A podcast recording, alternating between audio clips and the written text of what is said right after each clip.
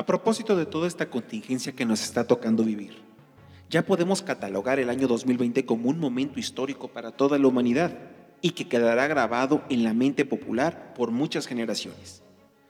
Pero el famoso COVID-19 tiene muchas peculiaridades, pero lo que más resalta es el nivel de contagio, que es mucho mayor que muchos virus que coexisten con nosotros. Pero hoy que se está grabando esta cápsula, el mundo ya sobrepasa los 2 millones de contagios y más de 100 mil muertes. Son los números oficiales. Hoy les platicaré los 5 virus más letales que han azotado el mundo. Empecemos. Frecuencia Polímata presenta Píldoras Polímatas. Altamente adictivas para tu cerebro. Fiebre hemorrágica de Marburgo. El virus más letal del mundo es el Marburg, similar al virus del ébola. Está considerado uno de los agentes patógenos más agresivos para los seres humanos. El primer brote identificado fue en la ciudad alemana de Marburg, en 1967, mientras científicos de un laboratorio trabajaban con cultivos celulares de los riñones de simios verdes ugandeses que estaban infectados por el virus. El número de contagiados fue de 37, de los cuales fallecieron 7. El virus ocasiona un dolor de cabeza agudo y malestar general en el cuerpo, además de hemorragias severas en distintas partes del cuerpo. La tasa de mortalidad va de un 25 a un 80%. El peor brote registrado fue en 2004 en Angola, donde los 374 infectados fallecieron 329. Virus del ébola. El brote de 2014 infectó a más de 2.000 personas, con una tasa de mortalidad que ronda el 90%.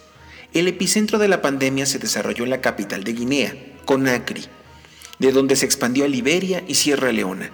Virus del ébola, similar al virus de Marburg, ocasiona hemorragias en el cuerpo. No dispone aún de una vacuna o tratamiento específico para su combate. Sin embargo, algunos tratamientos experimentales que no habían sido probados en humanos podrían generar respuestas inmunes.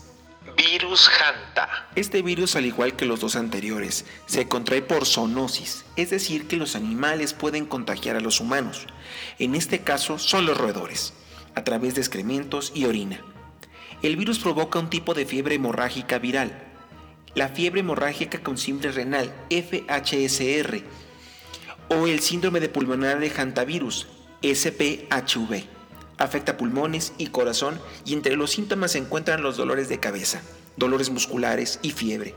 Al igual que los dos anteriores, no existe tratamiento ni vacuna específica.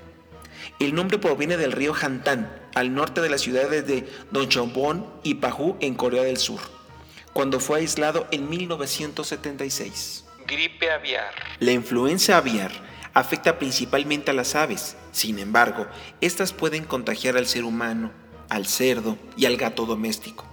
Las variedades de virus A, H5N1 y H7N9 puede ocasionar infecciones humanas severas. De hecho, la mayoría de los casos de infección humana se relacionan con el contacto directo o indirecto con aves de corral infectadas, vivas o muertas. Virus de gripe aviar, el subtipo H5N1 infectó por primera vez al ser humano en 1997 en Hong Kong mientras en marzo de 2013 el subtipo H7N9 infectó a tres personas, dos residentes de Shanghái y una de la provincia de Anhui. Todos los casos han sido reportados en China. Los síntomas son fiebre alta, superior a 38 grados, además de diarrea, vómitos, dolor abdominal, dolor torácico y sangrado por la nariz o encías, así como ronquera y producción de esputo, a veces sanguinolento. El tratamiento se basa con antivíricos, en particular el oseltamivir, el cual reduce la duración de la fase de replicación del virus y mejora las perspectivas de supervivencia. Ambos subtipos tienen un alto potencial pandémico. Fiebre de Lassa. El primer caso reportado de infección en humanos fue el de una enfermera nigeriana y fue descubierto en 1950. Sin embargo, el virus se logró aislar hasta 1969. La enfermedad es endémica de roedores de África Occidental, por ende, los países más afectados son Guinea, Liberia y Sierra Leona. El contagio se da por el contacto directo con los enseres domésticos contaminados por el excremento del ratón de Benín. La enfermedad es progresiva e inicia con fiebre, vómitos y, y dolor intestinal, Además, se observa conjuntivitis, inflamación del cuello, en algunos casos sordera y en situaciones más graves un shock, hemorragia, derrame pleural y edema cerebral.